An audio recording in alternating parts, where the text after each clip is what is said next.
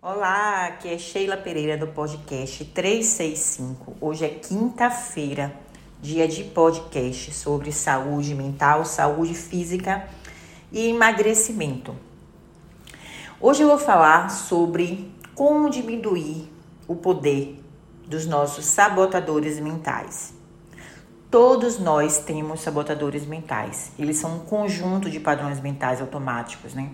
Como crenças, é, suposições, e eles são inimigos internos. Eles são desenvolvidos principalmente lá na nossa infância, por conta de situações e crenças que a gente cria e que permanecem em nossa mente de forma mais sutil possível principalmente quando a gente está adulto. Eles são imperceptíveis.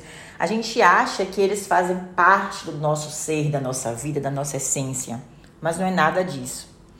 Ele é justamente aquela voz interna que cada um de nós possui dentro de si e que surge justamente quando planejamos uma mudança, quando assumimos um desafio, ou simplesmente vamos realizar algo importante. Eles estão ali presentes e sorridentes. Os sabotadores, eles são justamente o que trabalham contra o que é melhor para você. Eles são contra o que a gente quer realizar. Ele é uma resposta pronta do nosso cérebro às situações que ele considera de risco, mesmo que não haja nenhum risco eminente. Aí é que está a questão. Eu vou trazer aqui alguns sabotadores, mas na verdade eu quero mais dar ênfase a o sabotador que todos nós temos. Mas eu também não quero deixar de falar, porque eu sei, eu tenho certeza que vocês vão se identificar. Tem o hipervigilante, que é um sabotador que é super frequente. É, por exemplo, imagine que quando criança somos submetidos a situações familiares de incerteza é, e é provável que o sabotador hipervigilante será mais forte em nossa vida. A gente vai trazer ele aqui para a fase adulta. Ele está sempre em estado de alerta por conta dessa situação que aconteceu na infância.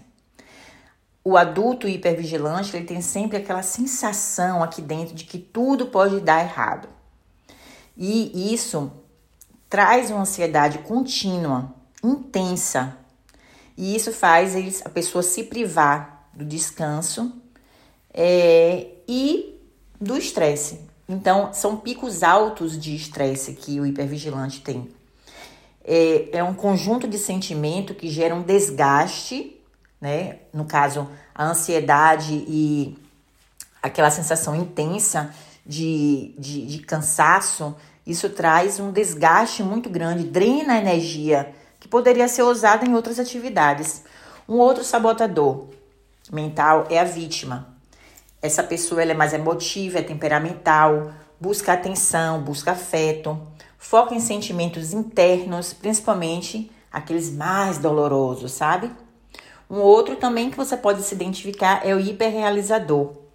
Ele está sempre em busca de novas realizações, realizações constantes, e ele é refém de resultados. Tem o inquieto, o controlador, o esquivo. Eu quero focar mais em um, ok? E é nesse agora que eu quero que você preste atenção, porque ele é o mais presente em todos nós. O crítico. Ele afeta todo mundo, ele faz parte da essência do ser humano e é natural que ele sempre entre em ação. Ele é o principal responsável por gerar em você sentimentos de ansiedade, de estresse, raiva, culpa, causa muitos conflitos nos relacionamentos interpessoais, né? Porque ele concentra muito nos erros e nas falhas das outras pessoas. Ele está bem alicerçado no nível de perfeição alto, perfeição hard. O perfeccionismo ele exige um padrão alto de comportamentos perfeitos. Ele termina causando baixa autoestima, baixa produtividade, medos, ansiedade, síndrome de pânico, tem um nível alto de autossabotagem, estagnação na vida, para a pessoa ficar paralisada, problemas é, de relacionamentos, carreiras, finanças. Ele não perdoa. É, o diálogo interno, ele vai ser a nossa força nesse momento. Nossos pensamentos têm muito poder. Ele nos destrói e, ou então nos permite construir um império. Não é verdade? É, Tony Robbins tem um livro, é, acho que é o Poder Sem Limites, se não me engano. Ele fala: o nosso maior, o nosso maior poder está na relação que estabelecemos conosco e na forma como estruturamos nosso diálogo interno. Acho que é assim mais ou menos a frase. É, eu tento muito trabalhar muito isso, muito, muito, muito. Apesar de eu não ser muito autocrítica, nem perfeccionismo, perfeccionista, mas eu me saboto por outros motivos. Mas eu tenho uma técnica que depois eu vou contar aqui, que é muito poderosa, porque ela traz a gente para a realidade. Mas nossa mente, ela não é também só composta pelos sabotadores. Existe um lado da gente, existe um sabotador que não é sabotador. Na verdade, é um lado inteligente, é um lado que a gente pode chamar de inteligência positiva, que é o nosso sábio. Ele é opositor dos sabotadores. Como o próprio nome já diz, né? Ele, ele tem acesso à sua sabedoria. Ele consegue discernir a situação, entende? Quando o sábio está no controle, a sua mente passa a agir como sua amiga. Então, é uma amiga lutando contra o inimigo. Mas não é tão fácil elevar o nível do sábio. Para você ver é, como os nossos enfraquecedores, né, no, no caso, os nossos sabotadores, eles são tão potentes que aprender a lidar com eles é uma tarefa árdua e diária. O primeiro passo é conhecer primeiro a fundo e descobrir de que maneira eles impactam na nossa vida e a intensidade deles, quais os momentos que eles mais surgem. É importante também se perguntar que área da sua vida você está sendo mais atingida por esses sabotadores. Um ponto chave, aliás, alguns pontos chaves que eu vou trazer aqui, alguns pontos de ajuda. É, peça alguma pessoa da sua família ou amigo muito próximo para te ajudar a identificar situações em que você agiu de acordo com seus sabotadores. A tomada de consciência é uma etapa bem importante, é essencial porque vai permitir que você identifique e trabalhe esses pontos de melhoria. Então, uma pessoa que está ali sempre do seu lado, você trazendo é, sobre a visão é, do, dos sabotadores, essa pessoa pode te ajudar, porque ela está ali do seu lado, vendo de fora, à distância, toda a sua problemática. Também tem uma outra coisa interessante, é método dos porquês, também é muito interessante para lidar com isso.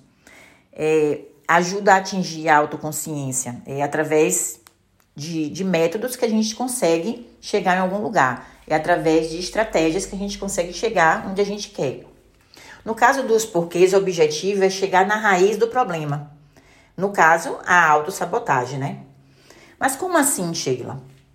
Quando você encontrar a resposta para uma pergunta, você pergunta novamente por quê até que você consiga concluir o motivo que te levou a te sabotar, entendeu? É muito legal fazer isso.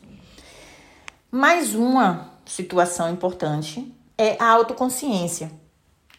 É, para a, a, autoconsciência, gente, ela, ela vai trazer você para ficar presente, entendeu? Ali na situação. E aumentar a sua percepção no momento que o sabotador acontece. Você percebe os sinais dele, agindo. Por exemplo, vamos, por exemplo, vamos usar aqui o prestativo. Vamos sair do crítico aqui, vamos usar o prestativo como exemplo.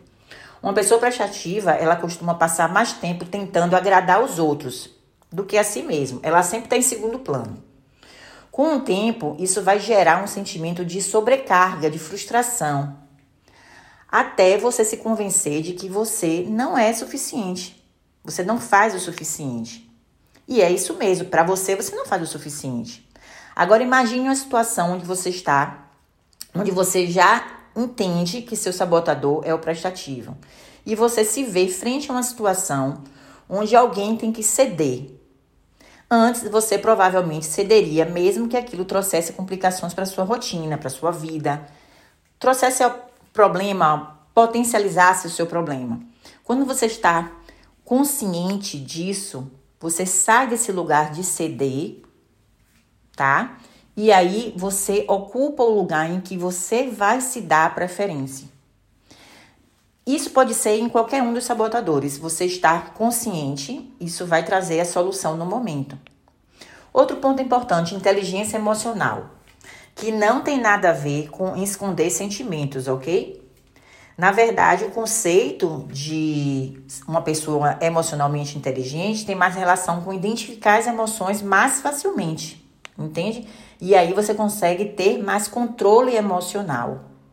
E claro, para ter controle emocional, você precisa de ter autoconhecimento, de se autoconhecer. Você precisa de identificar os seus sentimentos através do seu autoconhecimento. Uma coisa também importante é a respiração. Você aprender essas técnicas, essas técnicas simples de respiração.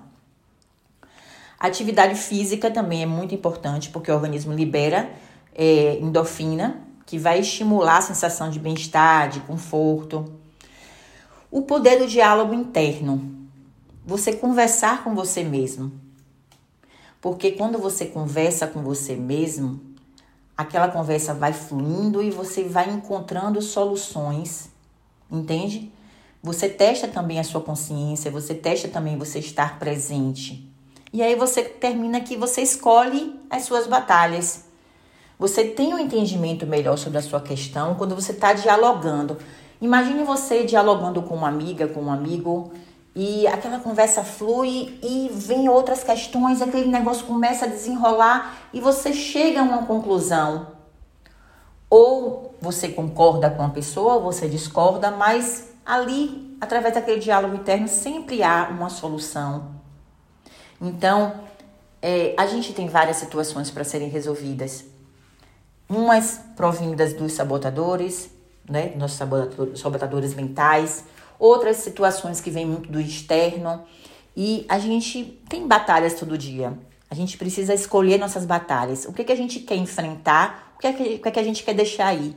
E a gente precisa deixar aí esses sabotadores mentais. Eles não, nunca vão sumir da nossa vida, eles vão estar sempre presentes. Mas é, a gente precisa equilibrar como eles agem na nossa vida. Ok? Então, a partir de hoje, preste mais atenção, estejam mais conscientes. Não deixe eles virem e tomarem conta da sua vida. Você vai ver como tudo vai fluir com mais leveza. Você vai diminuir seu estresse, sua ansiedade e vai começar a colocar tudo o que você precisa em ação. Eu espero do fundo do meu coração que você tenha gostado desse podcast de hoje. Compartilhe para quem você acha que precisa e até a próxima. Um beijo!